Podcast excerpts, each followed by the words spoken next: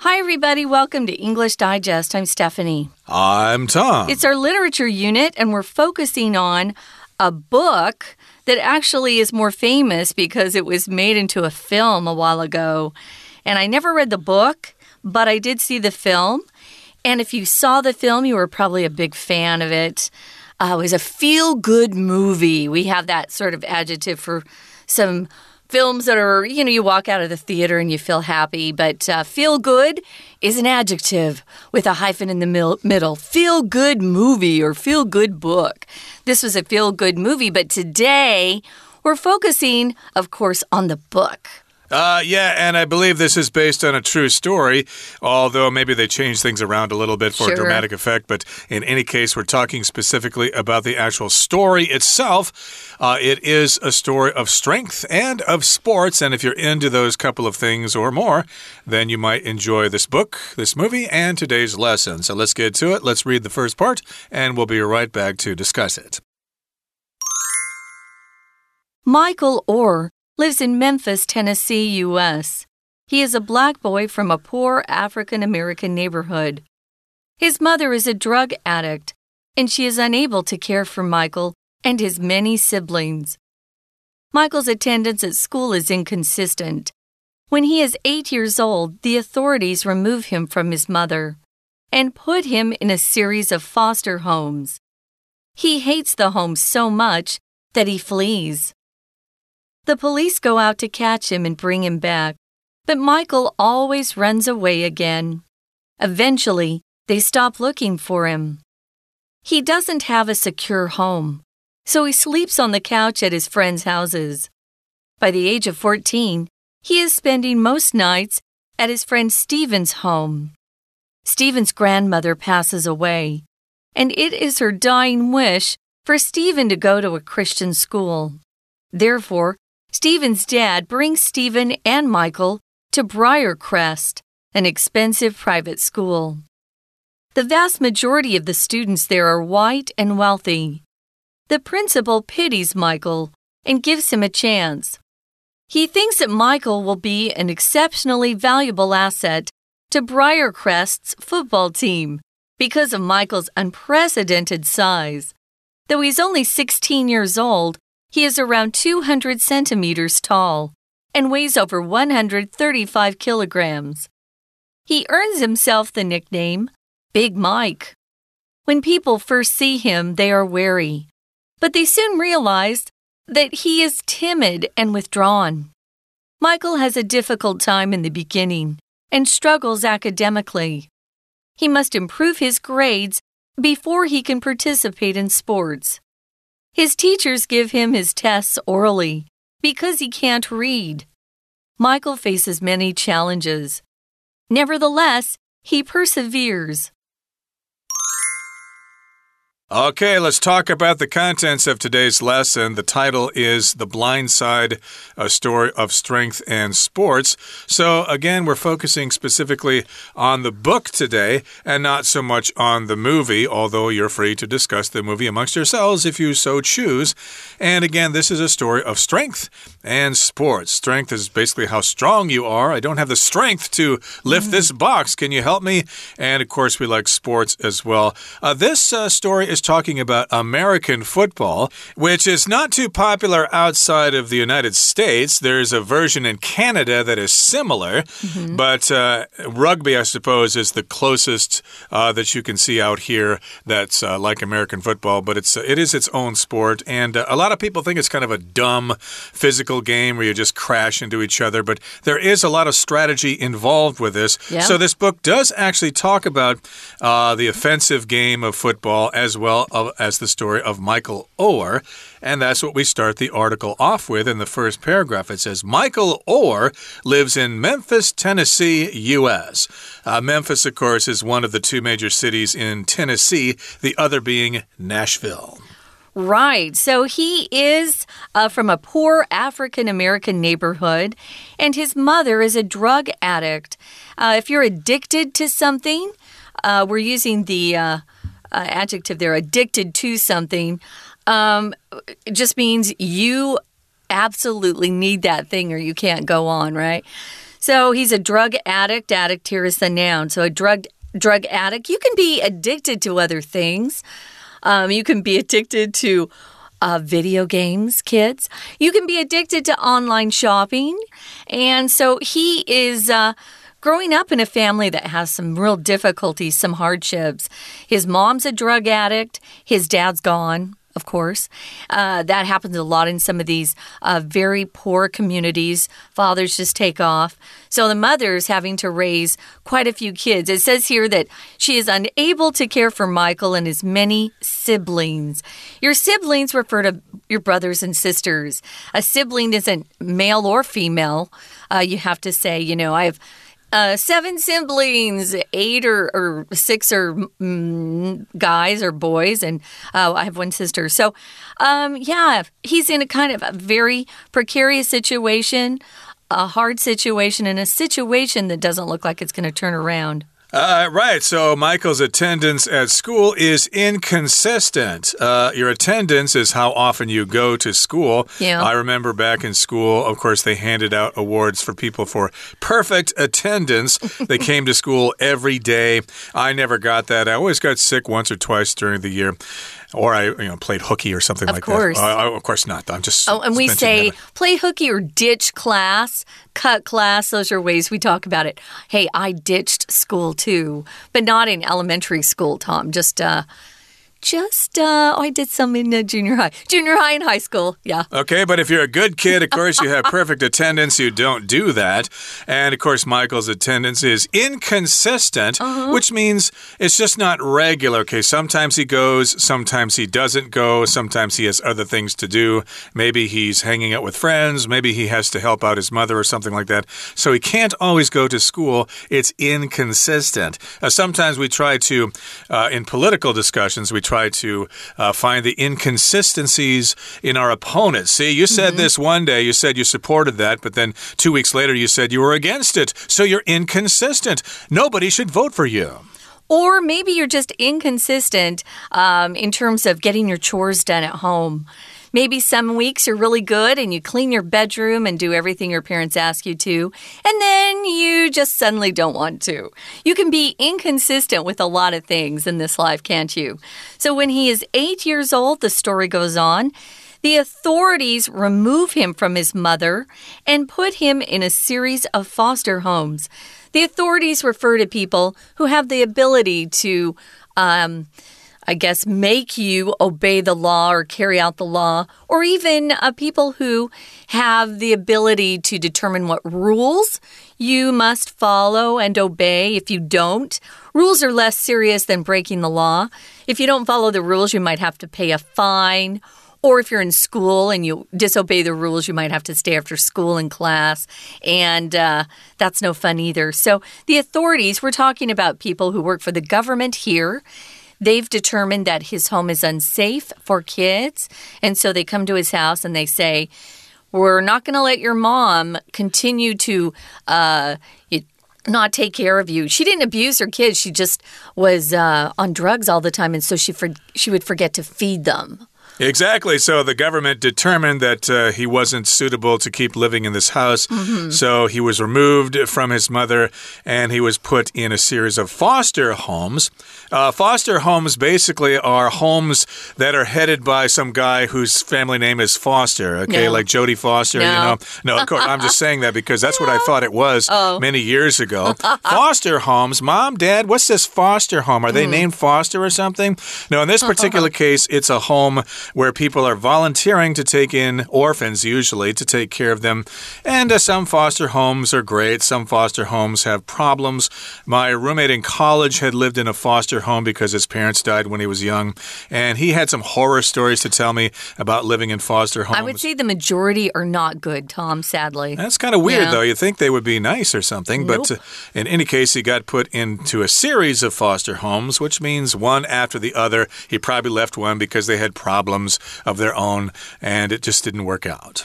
Well, sometimes if you're in a foster home, you're also with other foster kids who typically have um, behavioral problems, let's just say.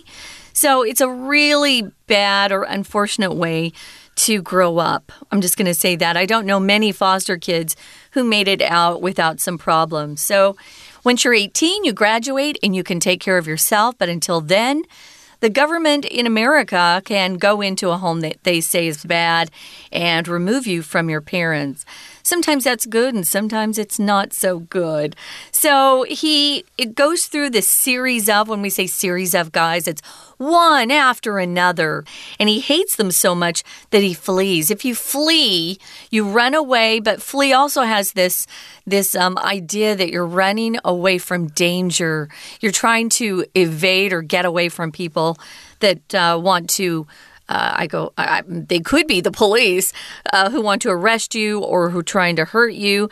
And at that point, the police go out to catch him and bring him back. That's what the police, part of their job, is to go and catch kids who have run away from home or their foster homes and bring them back. But Michael always runs away again. And that's what you do if you're in a bad situation. But he was probably extra punished for running away, so it probably even made it worse. Probably. And eventually the police stop looking for him. Uh, he just escapes so many times. He they just, just flees. give up, yeah, right? they say, oh, what the heck, just let him run away. Let him go. He's going to run away again anyway if we catch him and send him back. Right. And that's where we're going to leave off now and take a break and listen to our Chinese teacher, but uh, stay tuned. We'll be right back. 听众朋友，大家好，我是安娜。我们今天开始连续三天要带大家看一个故事，可能这个电影你都已经看过喽，因为它真的太有名了，叫做《攻其不备》，英文叫做《The Blind Side》。好，那如果你没有看过的话，没有关系，我们来介绍这个故事。到底主角是谁呢？主角就出现在第一段第一句的 Michael Ower。这个 Michael Ower 他是谁呀、好，先出现到人跟地点，他是住在美国田纳西的 Memphis 这个地方。那其实 Michael Ower 他是一个来自贫穷的非裔美人社区的黑人男孩。那大概大家想到这里，就可以了解到这个美国的一些这种种族啊，或者是弱势团体。没有错，因为第三句告诉你，His mother is a drug addict，他的母亲是一个毒品成瘾者。那么“成瘾”这个字啊，如果当动词的话，叫做 addict。那在这里本身可以当成名词，但是注意发音叫做 addict。你想想看，妈妈吸毒，那如果怎么怎么会发生什么事呢？当然就没有办法照顾小孩嘛。所以他的母亲呢就没有办法照顾 Michael。除此之外，当然 Michael 还有很多的兄弟姐妹。那在这样的情况之下，小孩子上学的出席率就就会不稳定啊。所以第四句出现到了我们的出席率这个字叫做 attendance。attendance，因为 attend school 就是 go to school，attend a place 就表示是去一个地方，所以 attendance 就是出席率的意思。那接下来发生什么事呢？当 Michael 八岁的时候啊，相关当局就把他从母亲身边带走了。那这个所谓的当局 authorities 这个字，通常都会用复数啦。如果你用单数的 authority，它比较有 power 权力的意思。而且我们说当局啊，相关当局都会说 the authorities，固定会加一个定冠词。那像这样子的情况，当局把他从母亲身边带走，会放在哪里呢？会安置在寄养家庭当中，foster homes，或有时候我们说 foster families。当然，Michael 一定会不喜欢在寄养家庭啊。事实上，他非常讨厌这些寄养家庭，以至于他就经常会逃跑。那么接着呢，警察就出动，就会把他带回家。可是他还是一直会不断的再次逃跑。那最后，警察也就放弃，不再寻找他了。We're going to take a quick break. Stay tuned. We'll be right back.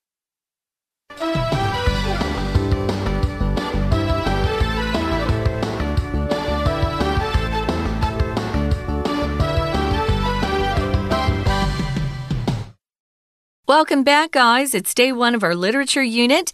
We're talking about a pretty famous book, an even more famous film, I would say, is The Blind Side. And we're talking about the main character. Uh, we call the main character in a book the protagonist. His name is Michael Oher, and he lives in Memphis, Tennessee. That's where he's from. But he grows up in a poor neighborhood. His mom's a drug addict, he has lots of siblings, and they're not being cared for well. And so one day, the authorities from the government, uh, we call it the uh, CPS, Child Protection Services, and some of those people aren't very good either. So, but they come to his home and they say, hey, Hey, lady, you're not taking care of your kids, so we're taking them away from you.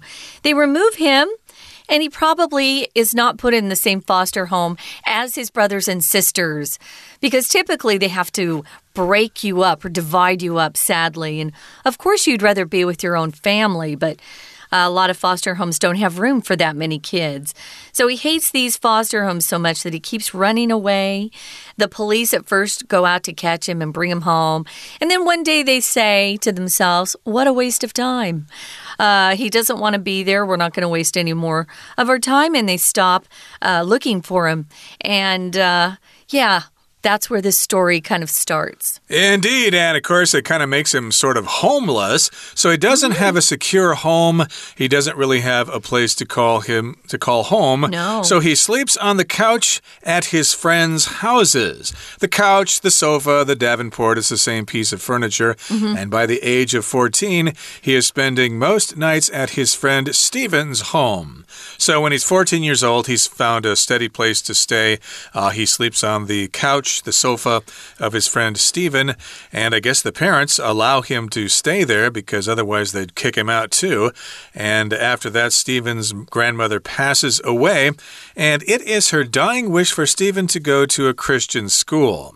So, of course, this does happen sometimes. Your grandfather, your grandmother will die, they will pass away, and they might have a dying wish, something they wish for when they die. I hope you can, you know, do this after I die or something like that. And so her dying wish was for Stephen to go to a Christian school. Now, if you go to a Christian school, at least in America, those schools are private schools and they cost money. Uh, public schools are even cheaper in America than they are here, but uh, you know, you get what you pay for, is what we like to say. So if you're paying for a private school, you probably have better teachers, uh, you probably have stricter rules. And you definitely have more homework. I didn't have hardly any homework growing up. So she wants her grandson to go to a Christian school, and it looks like they have some money, Tom, because it's not free and they're usually not very cheap. So, what is great is Stephen's dad also pays for Michael to go to this school. So Stephen's dad brings Michael and Stephen to a school named Briarcrest, which, sound, which sounds like a private school. And it's uh, where they actually meet some other kids, and those kids are able to change Michael's life. Indeed, and briar, of course, is a kind of tree, so I suppose Briarcrest is a hill where there are lots of briar trees. And again, it's an expensive private school, and the vast majority of mm -hmm. the mm-hmm. students there are white and wealthy. So it says the vast majority, which probably means about 95% or so. Uh, there are probably 5% of minority students there, but still, most of the folks there are white. They're Caucasian, and they've got money, they're rich they are wealthy. So the principal there, he's the person in charge of the school. He pities Michael. He feels sorry for him and he gives him a chance. He thinks that Michael, Michael will be an exceptionally valuable asset to the football team at their school. Now, if you're an asset somewhere, um, you could be an asset uh, to your company. Um, people can be assets. You don't just have to be a thing or money to be an asset, but it's just some sort of person or thing that's that an organization has that is considered valuable. So he is an asset. Why? Because of his size. He's a very, very big boy, as we would say. So he is an asset, and the principal thinks, hmm, I want to help this Michael so that our football team will do better uh, because they do have rules in school. If you don't have grades that are high enough, you can't participate in school sports. Right, and he's big and he's very tall. It's unprecedented, so maybe they haven't seen anybody that tall before. That young at that age. At yeah. that age, right. And again, unprecedented means it hasn't happened before. They haven't had somebody that young and that tall at their school before. He's also very big, uh, which means he's not skinny. Okay, so he's a big guy. And because he's 200 centimeters tall and weighs over 135 kilograms, Oh, they give him a great nickname. If you earn yourself a nickname, it just means you've done something or you look a certain way. That that nickname, that special uh, little name they call people that's not their real name, um, it kind of gets stuck on you. So, all of us have nicknames. Uh, growing up, I had a lot of nicknames. Uh, my favorite one was Stephanie Annie Bucklebum from my cousin. And she just thought it was funny because my name is uh, Stephanie Buckley. So, Stephanie, yeah. Anyway, his is Big Mike. So they call him Big Mike because obviously he's very tall and he's very large. That's uh, not a very original nickname there, No. but uh, I guess that's uh, what they called him instead of calling him Michael. Hey, Big Mike. Uh, they could have called him a lot uh, worse things, so I guess that's okay. And when people first see him, they are wary, but they soon realize that he is timid and withdrawn. So here we've got the word wary, which means uh, you're kind of afraid of something, you show caution. Yeah. Uh, something might be dangerous, so you're very careful around that thing.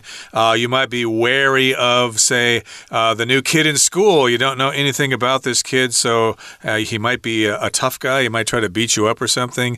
He might have some uh, gang connections or something, so you might be wary of him. And that's the case of Michael here. They're wary of him because he is so big, and I guess because he's black as well in an basically all white school.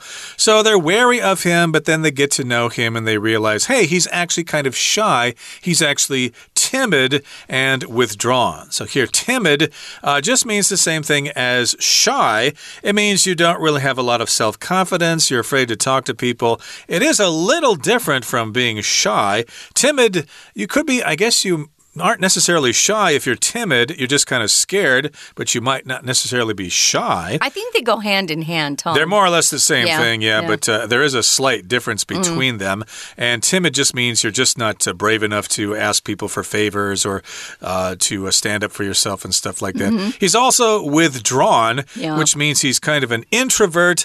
Uh, he's uh, just not uh, into talking with other people and going out with a gang to a football game or something like that. He's kind of just into himself and doesn't really talk to people. He's, uh, Yeah. yeah. He doesn't socialize, right? So it doesn't have to be a child. It can be an adult who's withdrawn. Maybe someone's been through a horrible time, experienced uh, abuse, or um, has had death in their family. Sometimes they are withdrawn. Uh, they don't want to participate in any sort of social activities. They just want to be left alone. They don't want to communicate with other people. And I can see why people are wary of him. One of the ways we use this word, guys, is to talk to little kids about strangers. Always be wary of strangers. Or if I, in New York City, if I went into an unfamiliar neighborhood, I was very wary. I would look around, make sure I could see what was going on, and get out of there if it looked dangerous. But he has, uh, because of these things, he has a difficult time in the beginning and he struggles academically. Academically just means related to your schoolwork.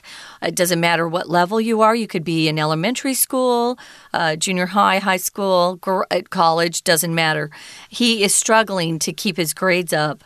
Yep. Academic just refers to education.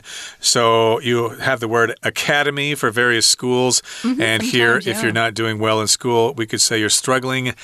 Academically, basically, you're having difficulty getting good grades and passing tests and stuff like that. And he must improve his grades before he can participate in sports. That's often a requirement in schools.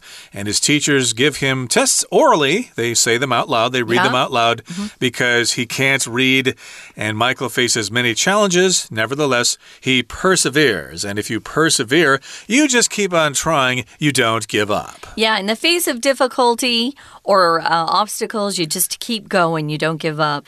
Right now, we're going to listen to our Chinese teacher to explain for a bit, and then we'll be back to wrap up. 那这时候怎么办才好呢？因为 Michael 没有一个可以让他感到安心的家，所以他总是就是住在朋友家嘛，而且睡在他们的沙发上。接下来第二段的第一句，我们看到这个安心的、令人安全的。 看到的是一个 secure，s e c u r e 这个形容词，其实就是 safe 的意思。那他住在朋友的这个沙发上，一直到几岁呢？一直到十四岁，都是在朋友家度过。而且这个朋友呢，我们出现另外一个配角，这个朋友叫做 Steven，出现在第二段的第二句的地方。那么，Steven 后来因为他的祖母过世，但是因为他的祖母呢有一个 dying wish，有个遗愿，就是希望 Steven 能够进入到一所基督教学校去就读。所以，在这个祖母过世之后啊，Steven 的父亲就带着 Steven 还有 Michael，真的就到了这个基督教学校。这个基督教学校的名字叫做 Briarcrest。Briarcrest 出现在第二段第四句的地方，它是一个很昂贵的私立学校哦，而且那里绝大多数的学生都是白人跟有钱人。我们第五句可以特别看一下，大多数这个名词叫做 majority，m a j o r i t y，相对它的少数叫做 minority，m i n o r i t y。好，当然白人呐，有钱人呐，有钱嘛，读得起私立学校。那校长为什么会让黑人 Michael 进来呢？因为其实他校长啊是蛮同情 Michael 的，而且同时这个校长是认为 Michael 有可能成为 Briarcrest 美式足球队的超级得力战将哦。为什么？因为 Michael 的体型基本上是前所未有。校长没有看过这样子适合打美式足球的体型的人的学生。好，所以我们看一下第二段第七句，在这里看到一个很重要的一个单字，在最后面的地方，注意它的发音哦，叫做 unprecedented。unprecedented 中间的字根，我们先看一下，c e d e 其实就有 go 的意思，那它的字首 pre 就是之前。再加上一个字首 un 表示否定，就表示之前从来没有出现过，所以在中文里面真的就翻成前所未有或者是史无前例的意思。那 Michael 体型到底如何呢？他虽然十六岁，但身高已经将近两百公分，体重超过一百三十五公斤诶。所以接下来的第九句，大家就给他这个绰号叫做 Big Mike。第九句这里的动词用的蛮特别，用 earn。赢得或者是赚得这个动词，不过后面加上受词之后，再直接加上补语，He earns himself，他为自己赢得了 the nickname Big Mike，直接加受词补语。不过啊，因为他体型太大，所以大家第一次见到他会觉得很 wary，心存戒备。可是很快就发现，其实他非常的 shy，很害羞，而且呢又很内向，withdrawn。当然，一进入学的时候，Michael 就遇到了一些困难，而且学业上就是没有办法做到。我们看一下十一句的地方，在这边有一个动词叫做 struggle，struggle 就是很挣扎、很努力，但是几乎没办法做到的意思。这个 struggles 后面接了一个副词叫做 academically，指的是在学业上的。言下之意就是他一定要提高成绩，才能够有资格参加体育活动。不过，因为他又不识字。所以他的老师就让他口试，所以整个期间，Michael 就面临到很多的挑战。不过尽管如此，他还是坚持不懈，He perseveres。故事会怎么发展呢？我们明天继续收听。我是安娜，我们明天见。That's it for today. Make sure you join us again next time when we continue to talk about The Blind Side, our featured work of literature for the month of April. We look forward to seeing you then again. From all of us here at English Digest, my name is Tom. And I'm Stephanie. Goodbye. See you later.